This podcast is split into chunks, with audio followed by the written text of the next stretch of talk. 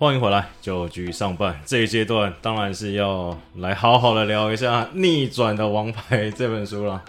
那第一个问题还是不免俗啊，要先请问一下大鱼，就是你当初到底为什么会想要去出一本这种自传？当初的契机是怎么样？呃，这本自传其实，嗯，今年在上半年的时候有，因为一直自己的成绩都一直还在算是一个被高专呃高高档对比较高注目的一个状态下，那后来其实因为之前是跟思琪有有有一些交流，那对于他的球牙这一部分其实有一些交流，还有一些呃。就是呃，慈善这边啊，或者是或者是偏向小朋友这些，有一些有些想法。那后来在跟他交流的过程中，他认为，呃，他在突然有一天就是问我说：“那你要不要出一本书？嗯，好，你要不要出一本自传这样子？那写出一些故事性，让更多去去去去让更多人感受到好像不一样的职业选手这样子，或者是让。”一些力量可以传达出去，那相对的就跟一些从小打球的小朋友，很多都是隔代教养啊，或者是一些相关的、一些有有差不多类似的遭遇的，嗯，呃，小朋友选手，那会从小想要打球，那这些故事可能会可以启发不止小朋友当事人，或甚至是呃他们的家长之类的。那后来。呃，在这样子的机会下，算是呃，私企开了开了一扇门这样子。那后来当下，我们我就也联络了我们的球团的心理师嘛。那心理师在后来，在心理师他其实，在后来在我我们在电话中，他也透露说，哎，其实他三年前就已经准备好了，说帮你出书，对，就是准备好说。呃，因为我们其实，在一八年、一九年的时候，一九一九年的时候，因为我们他常会，我们会常常对谈一些，不论是球场，或者是比较常会谈论到球场以外的，甚至我的一些经历，那就会聊得更深入一点，然后一直聊到呃从小的一些过程。那所以他觉得这个一部分跟。一般的职业选手非常不同，那还有呃很多的段落跟故事是可以引起一些共鸣的东西，所以他觉得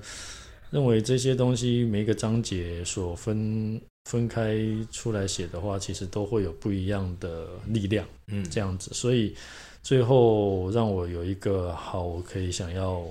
想要写这个东西的想法，那再就是一部分。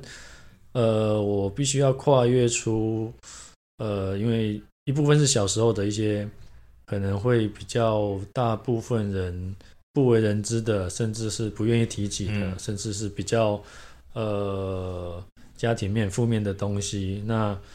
呃，换个角度来说，这一些东西如果是在我身上用我的方式跟用文字的力量撰写出来之后，我想。呃，可以让更多人有不一样的想法，然后有更多的启发，然后带一点正面的能量去感染其他人。对，哎，耿胖，你这本书看过没？嗯，封面有看，封面有看过，没有啦。其实我说实在话，我那时候看，我是一口气就看完了，就有点停不太下来，因为我觉得就像刚才大元说，其实这本书其实真的看起来跟一般可能之前看到的一些运动员的一些传记或自传，其实看起来那。感受读阅读的体验差蛮多，就是它真的很贴近，就是我们一般有在运动的人，就是你可以感到，不管是小时候，或者说你在求学生涯那段期间啊，那真的是算衷心推荐嘛。耿胖，你要来推荐一下吗？不然有啊。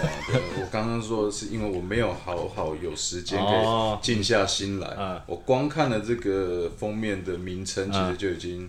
呃相当吸引我，相当吸引你。你帮他推荐续写了是吗？呃呃，就是说没有，当然就是说，包含像刚刚大元所叙述的嘛，那当然每个人个求学的经验，包含从小时候的一些过程，当然很少我们会去聊到这个啊。不过那当然可能像之前跟大元聊天啊，他也会讲到，比如说哎自己的家，一稍微提到，比如说跟妈妈可能比较贴近，因为我们常聊的时候，常常他都会聊到妈妈的部分啊。那对，那这可能就是要回去再看看这书里面会不会是真的，可能真的小时候就是都是妈妈在。好啦，我救你，我救你，我救你。好了，那我们接下来就你要不是不是因为这个。我写了就是有推荐几本嘛，对，但是要慢慢消化，要想想，对对，就要慢慢消化。OK，一本一本的把它看完。好，那接下来我们稍微聊一下书的内容啊，因为我看完了，那就是看这个可以剧透或剧情透露多少，就由大元来决定。那一开始其实就像是书的一开始，其实等于是算正序法嘛，就从小讲到讲故事，讲到到现在为止嘛。那你一开始的时候是主要聊到你刚才讲这个童年的一些。事情啊，不管是呃，算是隔代教养或单亲的部分，那其实我看完那个状态，其实我感触蛮，我真的，因为我也算是，所以我也有一点就是相同的感触嘛。那就像我好了，就可能我也不太会主动跟他聊这件事情，所以我看到那些段落的时候，我就会想问你的事情是你为什么会？自己想要讲，因为我相信你讲，我不想讲，也没有人会逼你讲嘛，或者说其他人可能根本不知道这件事情。那你当初为什么想要讲这段故事？那甚至这段故事对你的影响是什么？呃，应该起初对于自传类的这种东西，可能很多人就会大部分会是在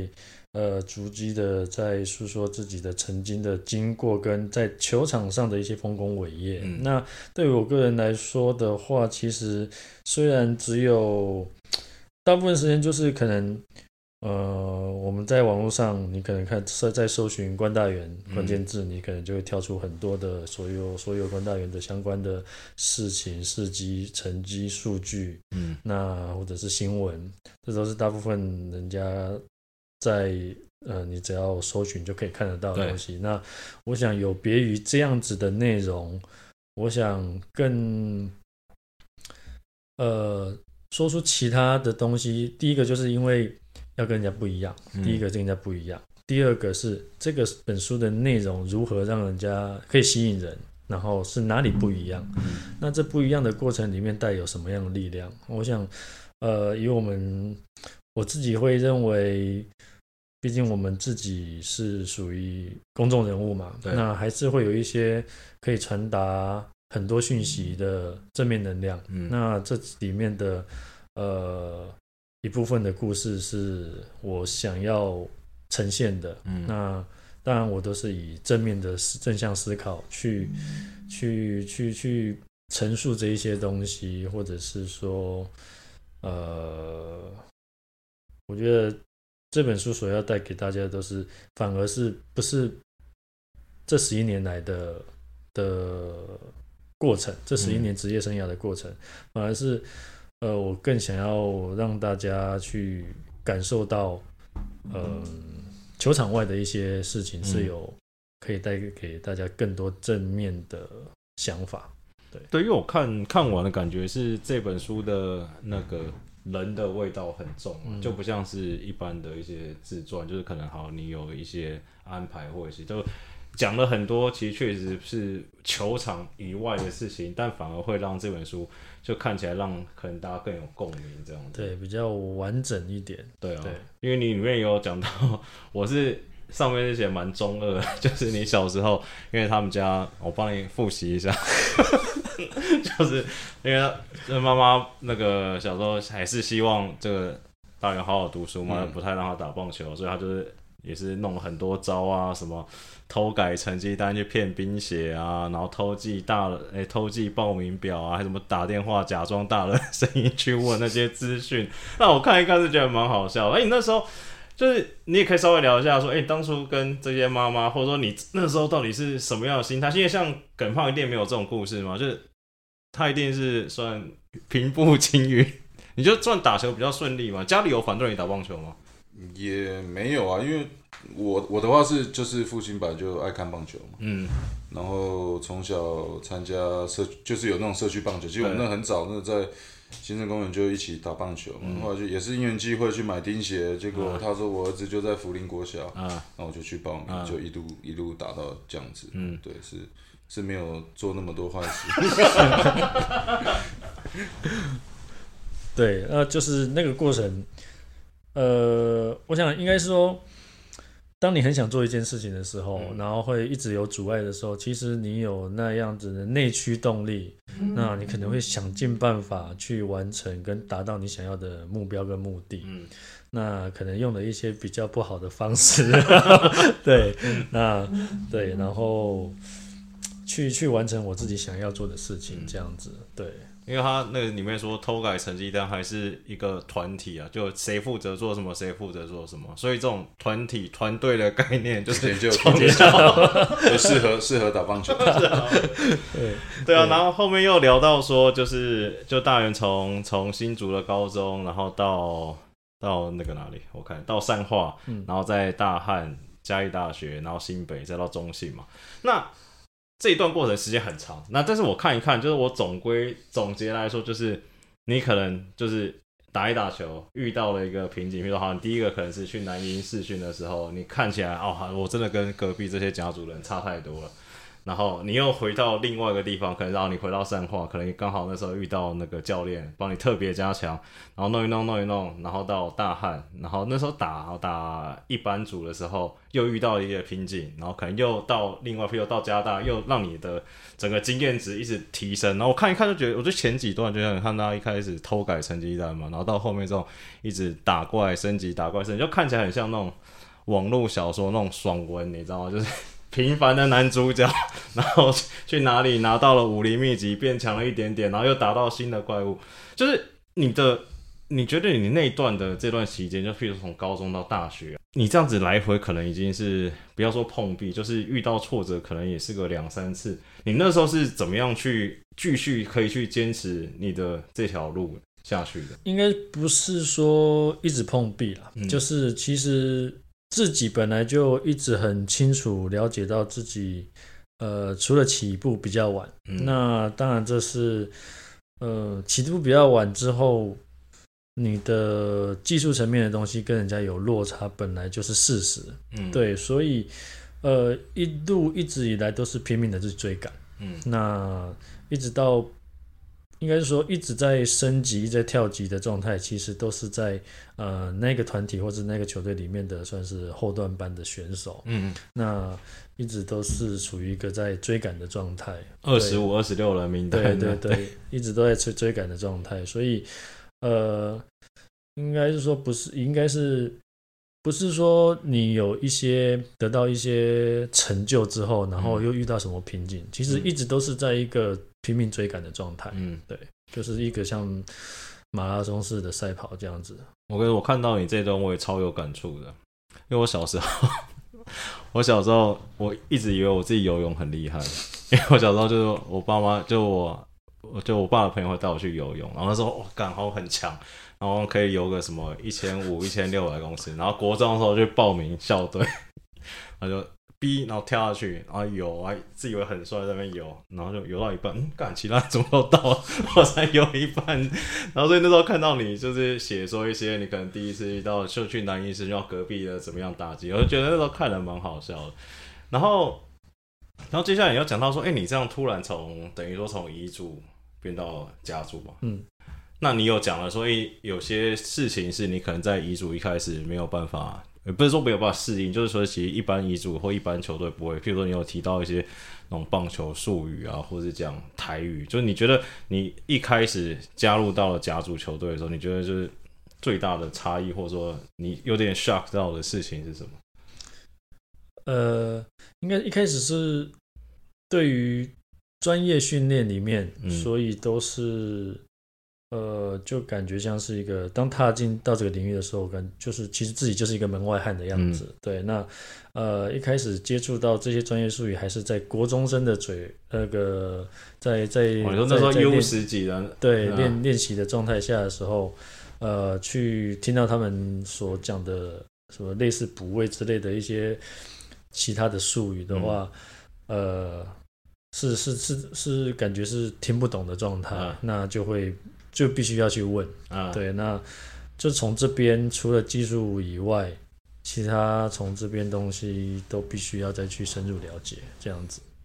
哎，所以你也是因为你从遗嘱出来，所以因为你那个书里面有写到说，可能也是这个原因，所以你也比较没有那种什么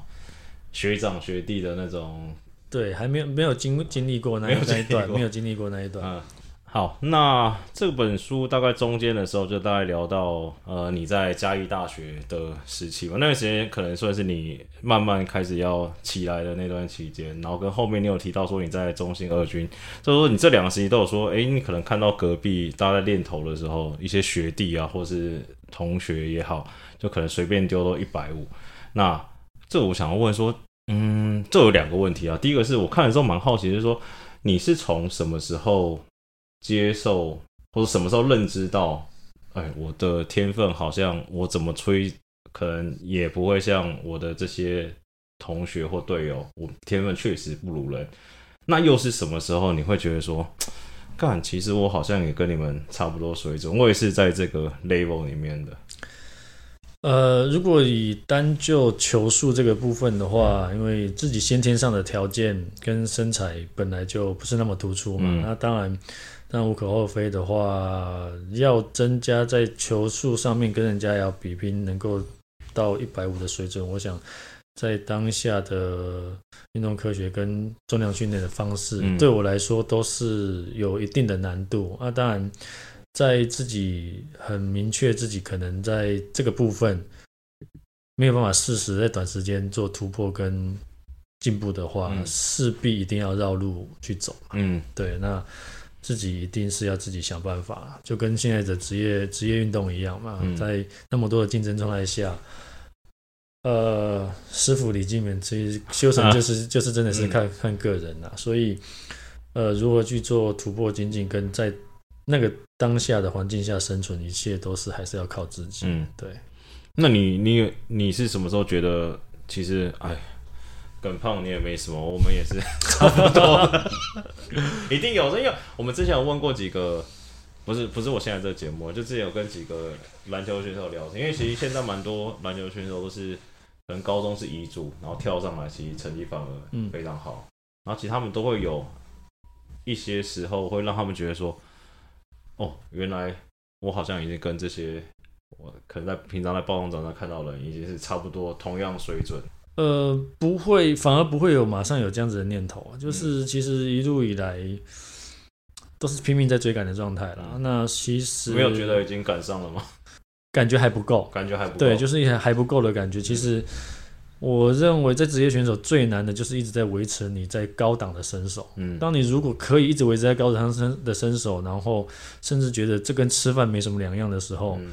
你当然会就就会觉得说好像不是那么困难。嗯但不过在这职业生涯的这么多年来，一直都没有办法，应该说没有办法说，你好像这件事情是你醒来的，醒来就会了，或者是很简单。对，很简单的事情。那其实既然是这么困难的事情，你不会不太会可能会去去觉得说，哎，我跟你好像是一样的，嗯因为你有可能会因为起伏有可能掉下来嗯之类的，有所以所以没有这样子的念头过。嗯对，那、其实书里面还有聊到，就是你新人年啊，你有说过你新人的第一个打击是面对这个算 这算幸运还算不幸？说第一个打击面对张泰山嘛。对。那我先插个问题，因为耿胖休息有点久，你还记得你的 初打席是对谁吗？我不记得，我记得，真的假的？真的不记得，那你球有留下来吗？被打第一张不是的，就是你投第一 K，不用了，就像当就像你刚才一直讲的嘛，我们起步比较早，没有没有特别去留，没有特别去留。没有去特别去留，对，好，那大元这边，你除了就是这个手打席面对张泰山之外啊，那你还有没有什么其他你印象比较深刻的投打对决的？如果现在想起来的话，应该是我就被打爆的那一场，先发被打爆的那一场对拉米狗那一天。嗯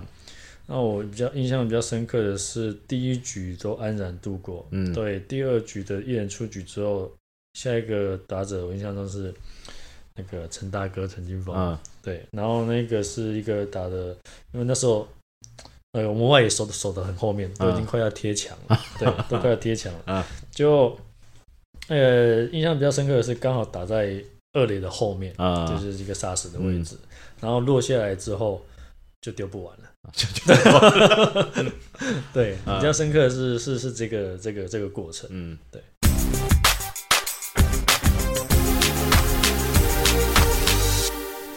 哎，那你这样新的年，你新人你转运手这个外号，就新人年就跟着你了嘛，对不对？诶、其实我没有不太没有没有反应过来说这个这个这个绰号是什么时候开始的。嗯嗯我想应该也只是在网友之间流呃呃球迷之间流传嘛。嗯那其实我自己没有太刻意去记得是什么时候开始。嗯对，那你喜欢这绰 绰号吗？呃，转运手这个这三个字，反而是在像我说一开始我说我们在在讨论出书这一件事情的时候，反而是我们球队的心理师面对他曾经问过我说，嗯。嗯，你哥你如何去看待跟想转运手这三个字？嗯那一开始我还不太懂他想要说什么。啊，那当然，我想到的都是球场上的，嗯或者是呃，我可以可以在在这过程中，在中继的这个这个位置上面拿到不少的胜投，或者是帮选呃帮给替球队手下不少的胜利，嗯或是拿到不少的呃呃成绩这样子。那一开始的想法都是哎、比较片面的，属于在呃往呃球球队的跟球队成绩上面为导向去去去做嗯做思考。但是他对于转运手这三个字，他认为在我的从小的不不同的时期，嗯都配上这个字，这个这这句话的话，嗯好像都搭得上。嗯，就是在每一个时期，都对我自己人生好像有一些在逆境里面做对自己的人生做逆转的一些、一些方式去去做突破。嗯。那我才恍然大悟，说好像是。嗯，对这“转运手”三个字，好像不只是在球场上我身上，是在球场上而已，是在就像书里面所带给大家的东西，如何让自己在逆境里面去做成长，这样子。对，等于是你就是逆转你自己的人生嘛，对对对，而且每个阶段都是这样子啊，对，这也是一开始呃出书的时候里面的一个精神所在。嗯对，就是你呃转运手这三个字，不止在球场，还有在呃每一段时期我的人生的过程。对好，那我们回顾一下，你在二零一三年的时候入选这个经典赛，算国际赛初登版啊。这个之前是所有那些什么 U 级、U 级全部都没有嘛，对不对？对。然后先从六十人名单开始，然后到初登版对纽西兰丢了两 K。你觉得这是你生涯目前为止最光荣，我的光荣时刻，就是那时候了吗？反而不是诶、嗯因为我自己不会太刻意去记得说什么时候多好。嗯对，然后呃，就跟刚才讲的一样，其实就是一直秉持着一直拼命在追赶的状态。那呃，再来就是在那个当下，对，就像你刚才讲的，嗯，其实不会不会太太 care 跟去记得那时候是不是光最最最高光的时候。嗯对，那我觉得那刚好是一个时间点、时机对的，然后那个过程都蛮顺利的，这样子。那又刚好搭配到那两三年的成绩一直都嗯很平顺嘛，嗯都还是很平稳，所以嗯，没有没有特别特别的想法那你。那时候第一次拿到整组中华队装备的时候，那心情是很兴奋、很激动，还是很感动？说“我、看，我终于办到了”这种感觉。呃，应该说打从一开始不会，中华队应该不是自己的目标，不是，就你可能不会是因为打直棒是为了选进中华队而打直棒，打直棒不是为了选进啊，对，对，那所以其实呃进六十人名单到培训到最后决选，然后确定名单的时候，其实应该说在培训的时候就就领到整身的八装备了，对，那应该是说有背后的这些成绩跟这些过程做 cover，、让我知道说我现在是可以的状态。嗯那再就是我已经准备好了，嗯要去做下一个阶段，或者是要去做下下一件事情，如何去去更顺利的执行我现在想要做的事情而已。那对于是那样的装备，其实在当下我反而没有特别的感触，嗯对，因为我好像感觉就是来完成任务的、嗯那个感觉，对。嗯，那是因为你你就是要追赶的心情或比重太高了吗？就是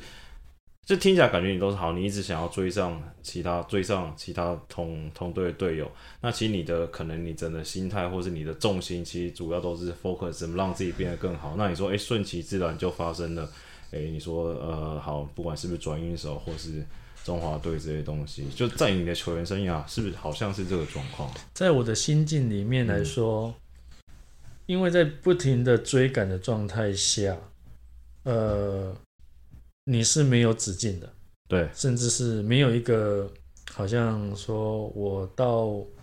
什么样状态会应该要达到是一个什么样的目标，嗯。因为那个目标一直都不会满足，嗯应该是这样说，不管达到什么目标，好像自己都不太会满足，甚至你只想着如何不让自己掉下来。对，对，那所以你会想办法一直往前冲。嗯那当然就不会有那种，哎、我好像达到什么目标了，我好像可以停下来，我可以休息一下，可以嗯松懈一下，或者是说，呃，这是我要的，嗯但是可能还不够。嗯，对，大概是这样子的心境。你是不是投手都有这种一直要追求到完美的这种心态？你不要又说你没有，我 真的还好，真的还好，因为像之前不是什么，诶应该是达比修吧，不是说什么他的目标就是什么 ERA 零，然后拿赛扬奖之类的，这种目标太远大了吧？对啊，当然，当然，你有不断的好的表现，你当嗯然身体啊，呃，任何都是在你掌控之中嗯嘛。那当然，最怕职业球员就是，就我跟你讲嘛，可能你有一些伤势，或者你的状况不是这么好，可是你还是必须应付今天的赛事。嗯，那你投久了，你也会觉得很无奈。就像我们有时候在二军久了，其实啊那那那那种那种感觉真的不是不是太好了。对。尤其又是假如说比较稍微年长一点的话，对啊，就是说你你可能就像你讲了，那大人可能他说的他的可能出道比较晚一点，对，接触正规的训练也好，或者来到这个嗯降层级的，嗯。无论是中华队或者这样的球队，那刚好我们是有点反过来哦，嗯。可能高中选进了中华队，然后打奥运，然后打经典赛，嗯。然后出国，嗯。那你回来以后有点已经就是能力已经不是你所可以掌控的事情，你只是好像不断的去大元是不断的追求进步，对，我们是不断的追求一个稳希望定，稳定就好。今天至少是我可以掌控的，嗯这跟着你的手肘讲话。今天你乖一今点，天拜托不要痛，呃不要磨到其他的骨头，啊这样子对。哎、所以大宇你会觉得自己算是大鸡晚提吗？算有提了吗？算了吧，这对啊，我我觉得他就是因为因为他的工作，呃，比如说在中继这个位置啊，嗯那中继投手其实是最难当的。你看，嗯其实你要连续三年，甚至呃好一点的五，连续五年都要很很稳定的表现，甚至你要没有伤痛，可以连续这样频繁嗯的出赛，真的是呃不多。那我觉得大元之所以他可以投这么久，最主要就是他的稳定嘛。嗯。教练是希望他的一个稳定，他也不会说是希望说他今年速度飙到一百五，嗯。明年一百四，因为他就是如果你可以给我一个稳定一百四十公里左右的速球，再加上他的经验嗯。跟他的一些呃投球策略，他就是给呃球团相当需要的一个稳定的嗯。一个投手。对，那他可以，可能每个人心态不同，但是他希望他呃不断的维持。那嗯所以我看到就是说，哎、其实他在这些年在职棒有这样的成就，嗯然后甚至有这样子的一个嗯表现，最主要他就是稳定。嗯。对，好，最后聊两个，就是你在书里面讲的两件算是投球的策略吧。第一个是就是因为你有说，就是好像大家都说大员就是投给打者打嘛，就投给你打。其实这个东西，你觉得不是像大家讲那么简单？因为其实大家 PPT 网友或者球评最常讲说啊靠，你们这就直接丢进去给他们打就好了。其实这不是这么简单的吧？其实最笼统说法，大部分可能都会是我们比数较较大的时候，不论是呃输输输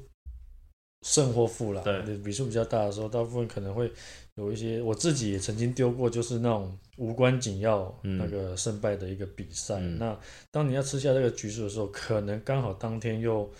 呃状况不是那么 OK 的时候，可能坏球数会比较多。对，那当然我们常常会听到，不止我自己啦，可能我们自己看电视的时候，或者是什么状态，或者看着一些学生棒球的时候，都会认为说，啊啊，你就其实丢进去给他打，其实这个丢进去给他打，对我自己来说是。字面上是一个不负责任的一件事情，那就只是简单丢给他。其实里面还有蛮多的一些一些奥妙的一些 玩的地方。对，所以对于我自己是，如果这么简单的话，我可能就不需要那么长时间的去去去精进什么球路啊，钻研这个对啊，或者是呃去去让自己呃能够，不然我们其实一直。一直都在想怎么让自己可以在这边生存嘛？对，那其实里面有很多的呃需要需要去搭配智慧的东西。嗯，对。那第二个你有提到就是呃对自己身体的掌控啊，或者说可能跟刚刚耿放还有你提到就跟自己身体的对话，因为其实整本书后半段看起来，呃，其实感觉你好像算算是一个这个投球量，不管是练习还是你的量，好像都会比较。多一点点呐，那你说你也是经历了这么久的职棒生涯，你也跟自己身体找到一个平衡嘛？那其实我们大家比较好奇的是，对，其实大家其实对这个牛棚投手的使用量来说，其实都蛮关注的，说会不会有什么过劳的状况？那我想问一下，以你这种算是这个本格派 的这个中继投手，你怎么看这种救援投手使用量啊？甚至你在书里面有提到一些。呃，提到有一次是你的身体好像有些状况，防护员在旁边，但是可能有教练问你要不要上场。这耿胖也常说嘛，这你们那个时期，教练头一转过来，对不对？手转一转就准备上去了。那你怎么看这救援投手使用的问题？呃，因为过去其实，在我们在我初期的时候，因为。二军的编制没有像现在那么完整。对。那以前的选手的数量本来就没有跟跟现在本来就没有办法比。嗯。那以现在来说，可能每一队都会有大概三十位左右的投手。投手对。那过去的话，你可能在资区这里打开来，那个呃，你看得到，可能就是包含洋将，大概就十七个、十八个。嗯。那我差点以为你要说什么六壮士的。对，是七十八个。那所以这一军就大概就十登陆就十一二个投手嘛。那以前大部分就是你只要还可以丢，那其实问你可不可以，那其实就是会不会痛，不会痛，那就是你丢。嗯，那那会痛，可不可以丢？嗯，可以丢，那那你再继续丢啊之类的。那所以我觉得时代改变。不太一样了啦，那所以现在来说，我我比较想要说的是，如何让自己一直保持在一个高竞争性的水准上面去生存，我觉得是每一个人自己要去做的课题。这样子，对，那当然不不不论教练要怎么用嘛，毕竟这个呃选手啊还是。呃，以技术为本位嘛，那其实你要如何生存，真的很多事情要靠自己去克服。对，不管是呃，因为调度方面是教练所去去安排的东西，那你可以的就是尽量去克服。上去之后，必须要有，应该说我们会常常说的结果论的东西，你必须要是好的。那大家是想要看到的，其实就是这个而已。对。好了，最后问一题好了，你觉得你目前呢？你对明年的你想要追赶的目标，或者你自己的设定是怎么样？终极网？没有啦，其实就是就像颁奖典礼那天讲的，其实我觉得对吴那天就是把吴俊伟拿出来讲，其实就是我觉得，呃，就刚好，呃，算是说我自己想了一个桥段，想要呼应东升再起这个奖项。那其实未来，我想不断去追求卓越的成绩跟平稳的表现。这对我来说，应该说职业选手本来就应该要有责任嘛，甚至甚至来说，这本来就是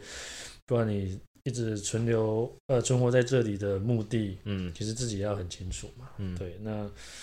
对未来，就像我刚才说的，其实就是你不断的想要去追求自己追求欲，可能甚至说，呃，能够突破什么样的境界，自己不知道，我觉得人。有无限的可能，嗯，对。那无论年纪如何，嗯，我想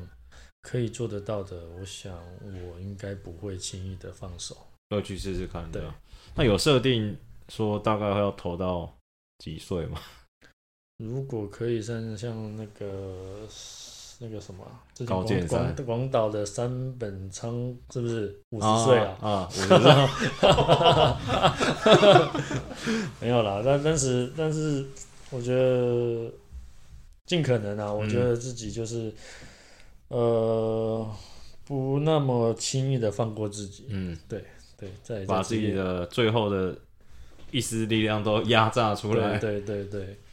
好，最后，假如啊，假如用。假如说跟读者讲一下好了，就叫买你的书的人，看你的书的人，你觉得，假如他们看完这本书，他们可以学到一件事情或一个概念或一个观念，你觉得他们可以学到什么？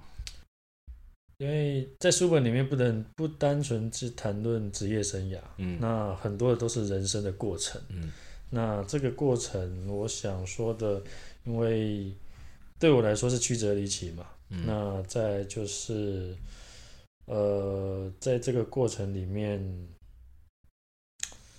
呃，很长我们会认为说励志的书，或者是以励志为导向的一个一个一个作品，嗯，那可能会有很多的呈现的方式。对，那我想对我来说，这个这本书所呈现的东西，就是属于我呃比较个人独特的一面，那就是想要带给。大家的就是一个职业选手，那除了职业选手，他的背后的一些，嗯，可以带给大家的能量吧。对我觉得这里面的能量是是一直充满在每个文字里面的一字一句里面，然后希望有机会可以细心去品尝。今天非常感谢关大人来上节目，还是要热情帮他推荐一下这个逆转的王牌。一月十二号开始在各大通路，包含博客来、金石堂、Momo 成品都买到。听说手刷已经卖完了，手刷三千本销售一空，比比绝对比乐天女孩写真集卖的还加 好了，那今天也非常感谢大元跟耿胖，那我是麦克，感谢大家收听，大家拜拜，拜拜，拜拜。